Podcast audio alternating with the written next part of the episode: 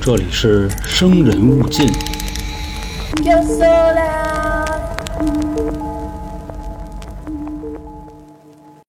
傻逼了啊，哥几个，我操的嘞，底蕴了。今天给各位带来的这个案子啊，非常的厉害，跟我以往说的都不太一样，就从来没有说过这类题材，绝对啊属于就是真牛逼的范畴。相信各位啊，就是看了这个案子的标题就应该知道了，一个农村的大姐作为被害人的家属，在当地警方手足无措的时候。自己站出来把这件事给办了，当然了啊，所谓的手足无措是带引号的。那人家啊，这事儿是怎么办的呢？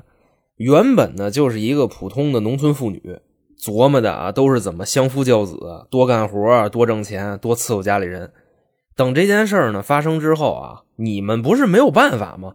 结果人家就买了好几本书，都是这个刑侦啊、法律啊相关的，人自学。学会了以后啊，人大姐运用这个所学的技能，协助多地的警方把原先啊跑路的这点仇人就全给逮回来了。所以不得不说啊，算我看过的这个案子里边啊，为数不多的女中豪杰。她呢，就是来自河南项城的一位大姐，被各种媒体啊称为神探的李桂英。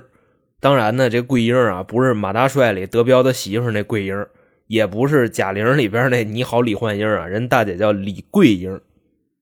朋友们好啊，我是咱们台杀人放火将军员老航。那相信呢，大家也能听得出来啊，我作为本台这个体格的最健壮的这丧彪啊，我这嗓子也困了。不知道呢，是不是这个换季闹的啊，还是这个病毒给我闹的？反正呢，现在咱们台啊，咱们春点老黄、娇姐、我还有剪辑师阿哥全崴泥。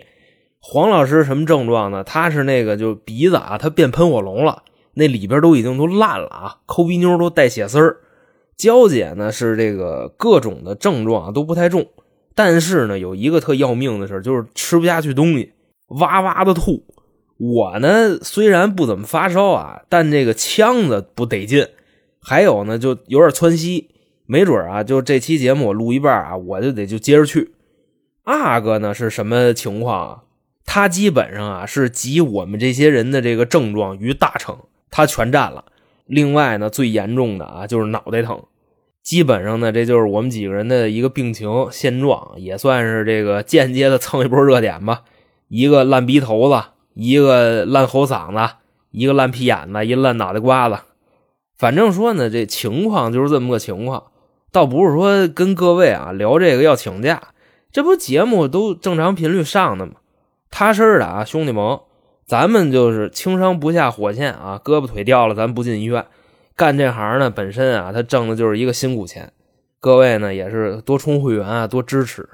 如果连正常的更新都保证不了，那你们都跑别人家去，那我哪受得了啊？你看是不是这意思？下边啊，就开始咱们今天的节目。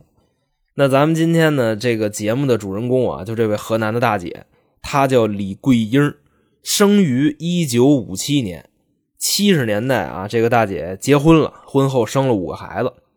她的丈夫呢叫齐元德，生于一九五八年，比她小一岁。说这俩人呢，这个之前啊是高中同学。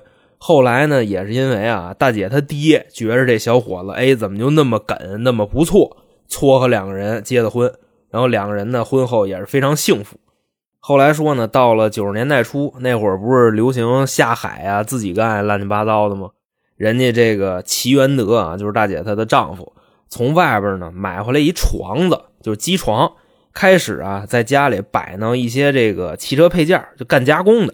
没干几年呢，他们家啊就成了当地村里的首富，拖拉机也置办上了，小洋楼呢也都盖起来了。可是呢，就在蒸蒸日上之际，他们家的这个日子啊，马上变数就来了。时间呢，一九九八年的一月三十号，大年初三，地点啊，河南省周口市项城市南顿镇齐坡村，就这么个地方。那天呢，李桂英大姐啊，从外边刚走完亲戚，她回家，快走到家门口的时候啊，差不多还有个一二百米吧，被当地的五个村民给拦那儿了。那这五个村民呢，也都是当地的这些恶霸啊，这些社会人，跟那儿站着啊，就开始骂这大姐。那大姐呢，当时一看他们这气势啊，也没搭理他们，就接着往前走。这会儿啊，五个人里边有一个抄起块板砖来，朝大姐飞过来了。那这块砖呢，也是砸大姐后背了。那大姐挨完砸呢，也没理他们，就还接着往前走。那那五个人一看呢，霍家你挺扛砸呀。那你来来我这个吧，我再补一砖。这一下子一砖歇大姐后脑勺上了，给大姐直接啊咣就拍地下了。那就说啊，这几个打人的一共五个人嘛，带头的人叫齐金山，后边还有两个是他弟弟，一个叫齐学山，一个叫齐宝山，外加上啊还有两个蹭事儿的，一个叫齐海营，还一个叫齐扩军，这都是他们当地村民啊，这村里叫来的，跟那仨不是一家子。打人的就这五个，那等大姐呢被这个板砖拍倒了，带队的那大哥啊，齐金山拿着刀啊，直接噗噗给大姐肚子上啊就来了两刀，当时啊那肠子就流出来了。这会儿呢，外边的邻居都听见动静了，过来一看，看见什么呢？就这一景啊，开始往大姐他们家跑，去他们家里就找那个大姐的丈夫去。人丈夫一听这个，自己媳妇跟外边挨打了，还是挨刀了，拿着镰刀从家里啊就冲出来了，径直的往人堆里跑。可是呢，还没等啊冲过去动手呢，就这一刀还没豁上呢，就直接让那五个人里边的其中一个啊，那个人叫齐海营，一棍子就给撂在那儿了。然后呢，刚才啊拿刀扎大姐那个，现在又过来扎大姐丈夫，咣咣咣咣好几刀。而且这几刀啊，明显的就比刚才扎大姐扎的狠。第一刀呢，直接奔肚子捅，捅的特别深，这就是要你命来的。然后呢，可能是看着啊，这个大姐的丈夫手上拿着把镰刀啊，就开始拿这刀砍他胳膊，唰唰唰唰唰唰唰，砍成什么样了？那胳膊啊，跟躯干之间就剩下那点脆骨了。要没那点筋儿啊连着，这胳膊当时能掉地上。而且说啊，就这还不算完，后边的齐宝山啊，又拿着铁锹照大姐丈夫这脑袋上啊，乒乓就一顿拍。反正呢，这五个人打了有几分钟，看这边啊，好像是给打的不行了，全跑了。那现场呢，附近的这个村民啊，越聚越多，越聚越多。当时啊，一看两个人的伤情，干了，这就得赶紧送医院，因为太严重了。于是呢，有的人啊就把这个家里头牛车就赶出来了，嗯啊来了，送这两口子上医院了。后来说呢，到了医院，大姐李桂英的命算是保住了，但是丈夫啊齐元德失血过多，直接死医院里了。那说到这儿呢，咱补一句，各位可能也挺新鲜的啊，就是为什么啊都一个村的乡里乡亲的那哥仨外加那俩蹭事儿的，一共五个人嘛。一定要置大姐跟她丈夫于死地。你按理说，大家住的这么近，有什么事不能谈呢？而且啊，你会发现他们都姓齐，就是大姐的丈夫跟那几个打人的全姓齐，他们还有亲戚关系。这块不是齐坡村吗？说啊，这个大姐丈夫的父亲跟打人那三兄弟的父亲啊，还是堂兄弟。反正就那意思啊，你们自己琢磨去，这是什么关系？那打人的原因是什么呢？就是啊，这三兄弟怀疑啊，李桂英大姐举报了他们家超生，没遵守计划生育。后来呢，也是被罚了好多钱，所以啊，怀恨在心，就过来寻仇了。实际上啊来说，这都没屁眼的事儿。因为呢，这个挨打的李桂英大姐，虽然啊，她是这个当地村里的妇女主席啊，这个计划生育协会的主任，但是呢，咱把这个这个剧透一下啊，举报的这个事跟她没关系。而且呢，人这大姐啊，咱有一说一，我刚才说了，他们生了五个孩子，人家自己也超生。大姐七十年代结的婚，对吧？你家里五个，犯得着举报别人吗？你想，咱们国家从五十年代就开始鼓励计划生育，你想从二三十年代那会儿鼓励什么的？那会儿鼓励多生，就是前线阵亡一个排，后边给你造出来一个连。所以呢，咱们的祖辈啊，或者是有的岁数大点的父辈。确实是挺喜欢生孩子，跟现在人啊思维方式不一样。现在的人呢，就是觉着我不搞对象，或者我这个不生孩子啊，我那些钱我都能给自己花。反正呢，孤独就孤独呗，总比这个就要死不活的强嘛，对吧？所以想的都是这个优生优育。过去的人呢是怎么意思？越穷越生，越生越穷。可能也是因为这个当时的娱乐设施它比较匮乏，就卡不当底下那点乐，避孕手段也比较匮乏，那就晚上造呗。那话说回来啊，等于起根上打人的这几块料，他们的情报就是错的。外加上说呢，他们当年啊，确确实实这个法律的意识比较淡薄，可能就觉着杀个人出去躲几年不就没事了吗？这打死人了，哗，全跑了。而且呢，就还有一个点啊，就足以见得啊，就那块的村民法律意识特别匮乏。案发的时间啊，九八年一月三十号，报案的时间是二月四号。等于就这边啊，在众目睽睽之下杀完人，五天之后，警方收拾消息了。那等这个当地的警方呢到了现场，了解完情况，直接呢就给这案子定性了，属于啊蓄意报复致人死亡。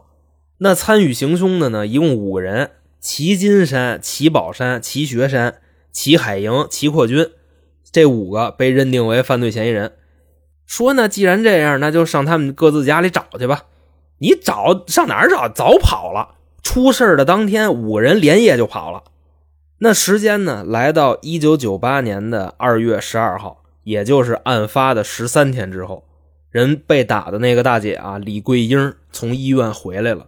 因为当时她伤的也挺重的啊，肠子都流一地。那到家一问，人大姐得知了丈夫的死讯，且凶手一个没抓住。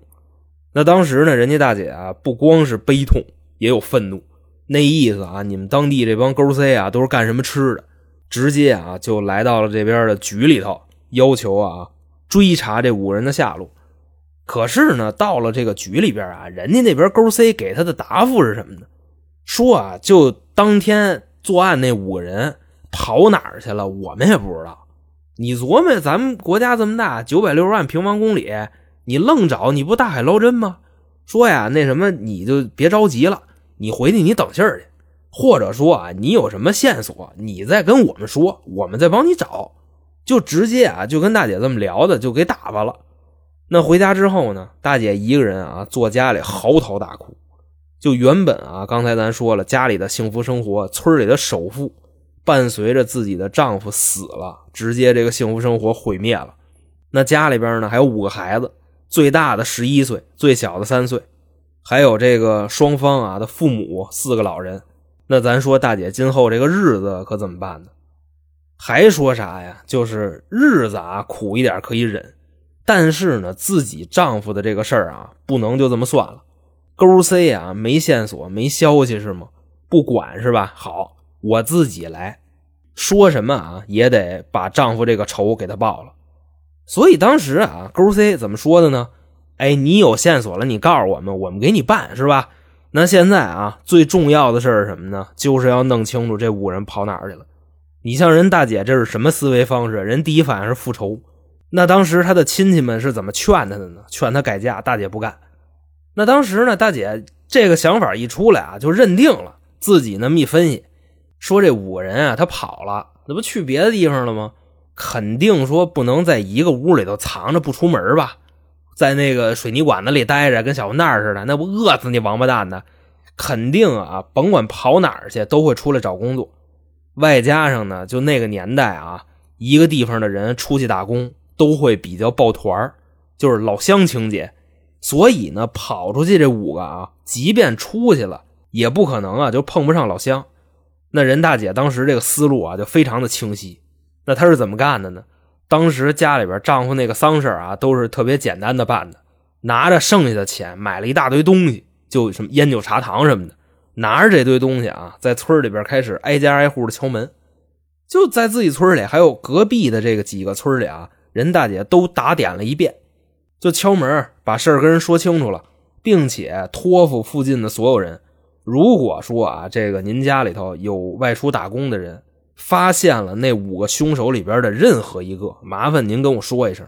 我呢现在是确实没钱啊，等到时候呢，我家里边家里还有五个孩子呢，等他们长大了挣钱了，再报答各位父老乡亲啊大恩大德。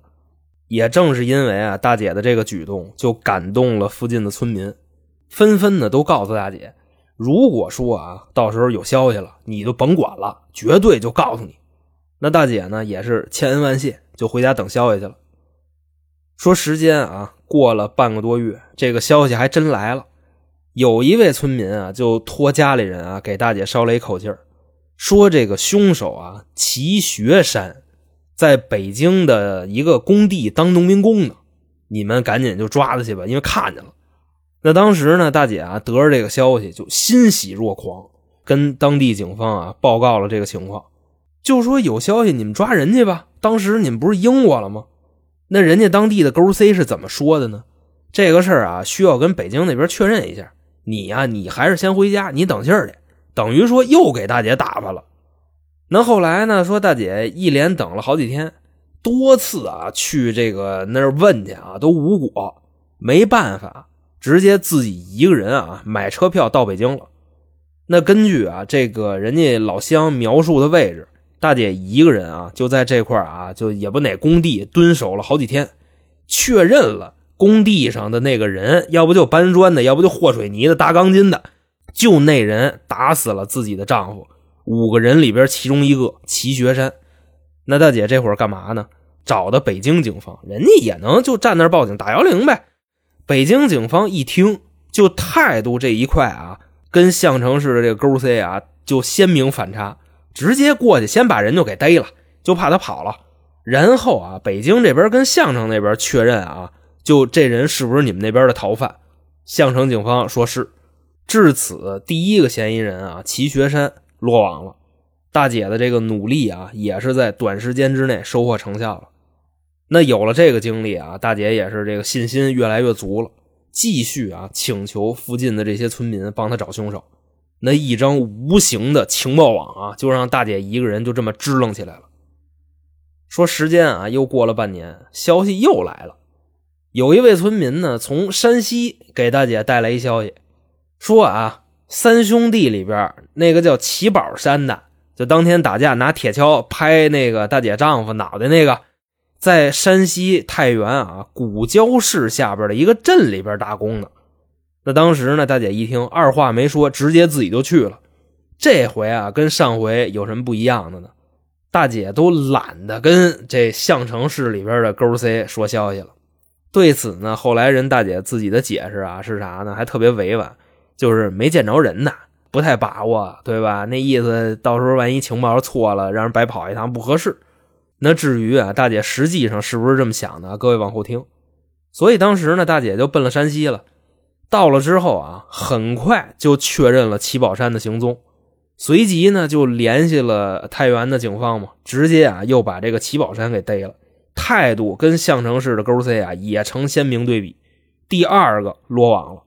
那么说当时呢，这两个人不是先抓了吗？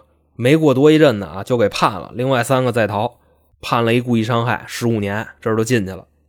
大姐这边呢也琢磨了，你看啊，头一个一个月就抓着了，第二个呢半年，那剩下那仨啊，差不多再有个两三年，怎么着也能就抓完了吧。虽然想的挺好啊，两三年，可是呢，大姐的这个追凶之路啊，到后来一直持续了多久呢？十七年，就剩下这仨人啊，属实是太滑了。不知道呢，是这个村民啊给大姐提供的情报不对，还是啊这个村里边有人暗中帮这三个人？每次呢都是，就大姐一收拾什么消息，附近村民发来的啊，就比如说在山东看见一个，就真真的啊。因为都是村民嘛，乡里乡亲的啊，他应该不会认错。可是呢，等大姐一到，就是找不着人，就跑了。这些年啊，先后去过哪些地方呢？海南、广西，就山东啊等等一系列的啊，反正呢就跑遍了七八个省份、城市什么的啊，都已经数不过来了。甚至呢，有的地方还去了不止一次。因为啊，大姐自己说，就是只要有一丝丝的希望，她也不会放弃。另外说呢，就在这十七年里边啊，李桂英大姐开始干嘛呢？买了很多书，自学刑侦和法律的知识。那当时呢，就说这些内容啊，大姐虽然看起来是有点费劲，但是人家够使劲啊，就跟那啃，也能给啃下来。毕竟呢，大姐也是高中学历，只要是说认字儿，她明白那个就说的话是什么意思，慢慢的她也能学会。也是希望啊，自己有一天啊，靠着学的这些东西，能帮助丈夫啊把这个血海深仇给报了。那那时候呢，就大姐啊，夜里边自己跟那看书，一边看一边哭，有时候啊，就是哭的都已经看不清楚东西了，就让这个自己的大儿子帮他念，自己一边听一边学。那后来说呢，李桂英大姐还从河南跑了好几趟新疆，因为呢，听这个老乡说啊，有人在新疆看见齐金山了。齐金山是谁呢？那天拿刀的人，杀自己丈夫啊，五个人里边那带头的。那听了这个消息呢，大姐啊去了好几趟新疆，全都是无功而返，没找着。直到啊，二零一零年的时候，之前九八年的时候抓的那俩齐学山、齐宝山，他们俩刑满释放了，已经这个事儿啊转机来了。也就是这个时候啊，大姐学的这个刑侦的手艺，她就用上了。这俩人啊。齐学山、齐宝山放出来之后，直接在村里边盖了两栋新房。那大姐一看这个，就分析了，说这俩货刚从监狱里放出来，就盖新房了，他们俩哪来的钱呢？首先说啊，这俩人的父母都已经老了，七八十了，他们俩呢这些年又在监狱，根本就不可能拿得出钱来盖房。所以呢，大姐就这么一分析啊，这个钱。肯定是逃亡在外的齐金山给他俩弟弟的，由此可见啊，齐金山肯定跟他们家人有联系。那这会儿啊，大姐要干嘛呢？她怎么找他呢？这招用的特别巧，就是收集了他们家所有人的手机号。因为你想，这个乡里乡亲的啊，乱七八糟的，把手机号问出来还是很方便的。然后呢，就拿着这些手机号，在通讯公司找人。把这些手机号的所有通话记录都给调出来了，这个啊还是大姐自己说的呢。就当时啊，面对记者采访的时候，说当年这么干确实可以，但是现在呢，你干是干不了了，因为现在呢，对于这个隐私保护什么的啊，也都是特别严了。所以当时呢，直接就找人把这份通话记录就给拿出来了。拿到了通话记录以后啊，大姐一个一个的在那看，看完之后就发现呢，这些电话号码里边有一个新疆号。隔三差五的就有通话记录，而且呢，每通电话至少几十分钟起步。所以你说他们一家子都河南人，跟新疆有这么好的亲戚，那不是这个在逃的齐金山，还能是谁呢？随后啊，大姐拿到这个消息，也没跟当地的勾 C 说，果断啊联系的是新疆警方。那新疆警方呢，也特别给力，没过几天啊，直接把齐金山的视频给传过来了。就跟大姐说：“哎，你看你点的是不是这个人？”大姐一眼就认出来了，就是他。至此啊，第三个本案最大的罪犯齐金山在新疆落网了。当天带头的就是他。最后呢，起诉这个人判了一死缓。那说时间啊，又过了四年，到了二零一五年的时候，李桂英啊，大姐收到了一个令她炸裂的消息。这是一个村民告诉她的。说呢，就在逃的齐海营啊，这个人就当年那俩蹭事儿的啊，俩人其中一个，现在齐海营已经把自己的身份信息、户口给改了。说现在这个人改头换面了，你知道吗？他叫齐好记，他不叫齐海营了。岁数啊，也比之前改大了一岁，从一九七三年改到了一九七二年。那后来呢，大姐跟当地的人一串消息，发现啊，这个人在二零一一年的时候回来过一次。他是逃犯啊，在当地派出所大摇大摆的办的二代身份证。那对此，人家的解释是什么呢？由于说啊，那个时候就是派出所没有实现信息化管理，工作人员呢都是用手机、卡片那个档案袋来完成类似的工作，自然呢就会有遗漏，就没看见啊这个齐海营户籍那个备注后边备注着杀人犯在逃，没没看见啊。所以呢，给他办了新的身份，改头换面，重新做人了。还有就是什么呢？当年啊，当地在一九九七年的七月份，也就是案发的一年多之后，开展过一次常住人口的统计工作。那这个齐海营他爸正好啊是负责这个事儿的村干部，他就直接呢给自己儿子的这个身份信息从那个统计表里给改了，给的公安机关。那公安机关呢拿过来以后，那就直接录入了呗，都村干部对吧？协助的那会儿，咱们国家互联网使的也不太多，信息化也不太健全，所以说到这儿呢，本案的第四个嫌疑人齐海营也落网了。那现在还剩最后一个，五个人里边啊，这个人叫齐扩军，他是怎么漏的呢？这也是李桂英大姐啊玩的一个活其实呢，就是早在李桂英大姐她发现第四个人在改户口之前，他就知道啊，这第五个家里边有不对劲的地方。当然，这个说的虽然是有点乱啊，咱就说最后一个啊，第五人齐扩军，他怎么不对劲呢？他倒没改名但是啊，他们家孩子不对劲。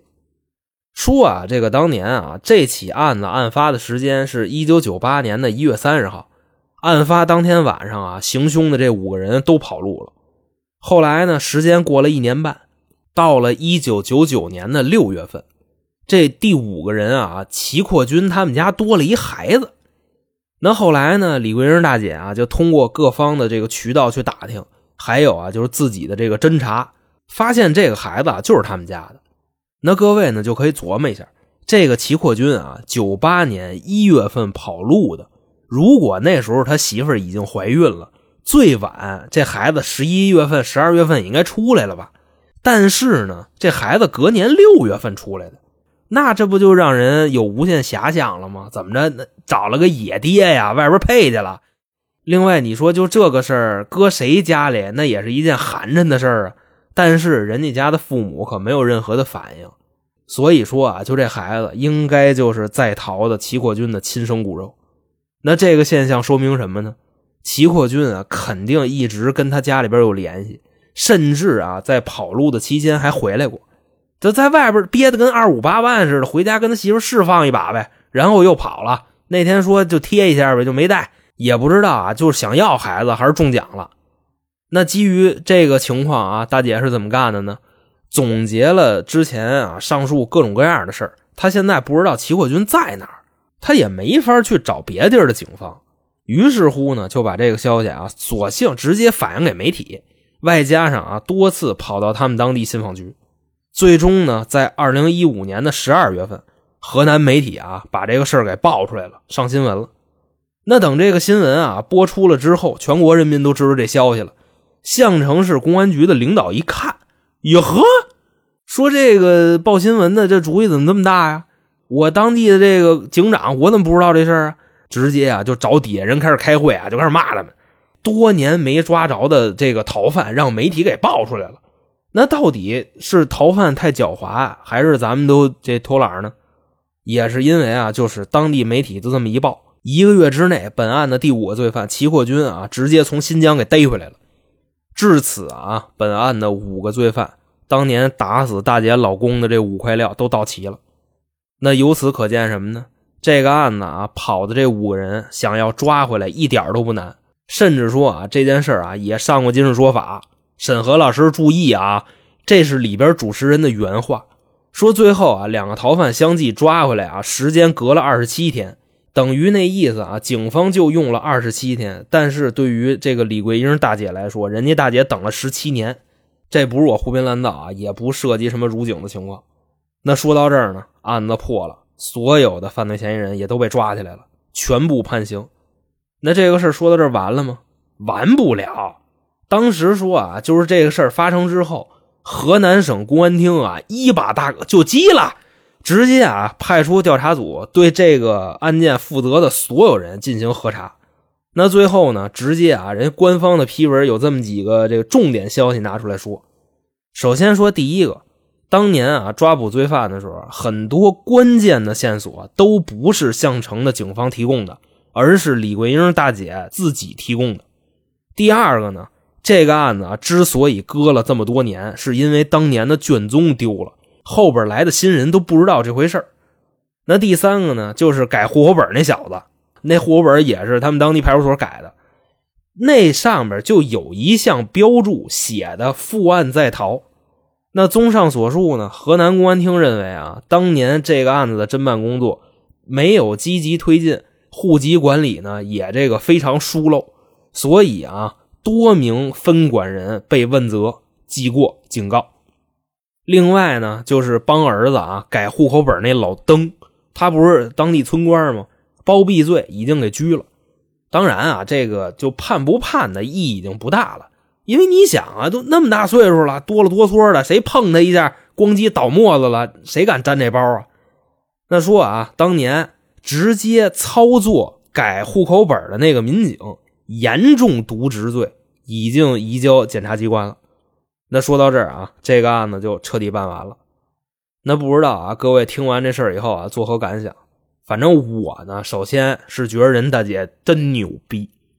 那当年呢，出了这个事儿之后啊，大姐丈夫死了，双方的家人都劝大姐改嫁，就说啊，你把这个孩子啊分给什么姑姑、叔叔、舅舅什么的帮着带。但是呢，任大姐啊是要为自己死去的丈夫讨回公道。那当年这个案件的负责人呢，就说什么没法办呀，大海捞针啊，就这一系列话，大姐呢也是挺敢干的。OK，你不干，我自己来，买书、学刑侦。破案、法律就等等一系列吧，要为自己的丈夫讨回公道。这一把压下去啊，就是十七年。而在这十七年里边呢，人家家有五个孩子，四个考上了大学，都已经毕业了。就说啊，就这些孩子分别是哪年考上了大学啊？在这个记者问大姐的时候，大姐说不上来。那一幕呢，也是特别让人心酸。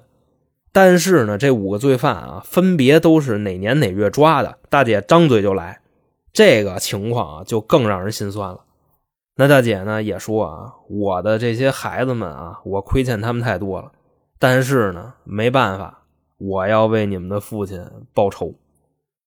那么好啊，各位，这个就是在当年被多家媒体啊称为“河南农妇神探”的大姐李桂英，在这儿呢，就给您各位啊讲述完毕。